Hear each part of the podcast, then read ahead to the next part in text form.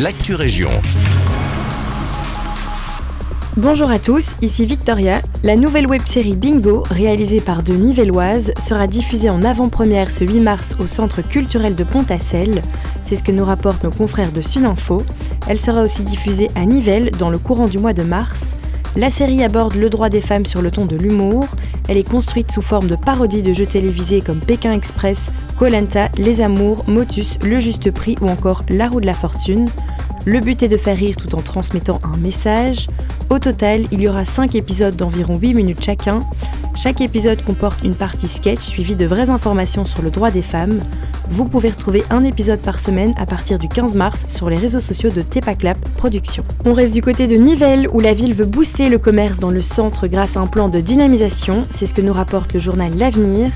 En effet, le taux de vacances des cellules commerciales était de 15,2% en 2022, ce qui est loin des 5% décrits par les spécialistes comme la situation idéale. La ville a fait appel à Groupe One mi-octobre pour mettre en œuvre des mesures concrètes.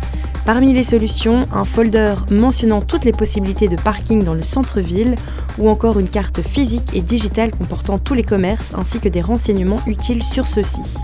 Mais Groupe One s'est également engagé à aider ceux qui auraient envie de lancer leur commerce.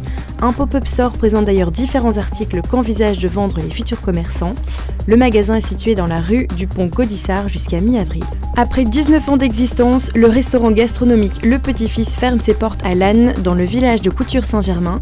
Selon nos confrères de l'Avenir, Sébastien Leroy rendra son tablier le 31 mars prochain pour cause de fin de bail.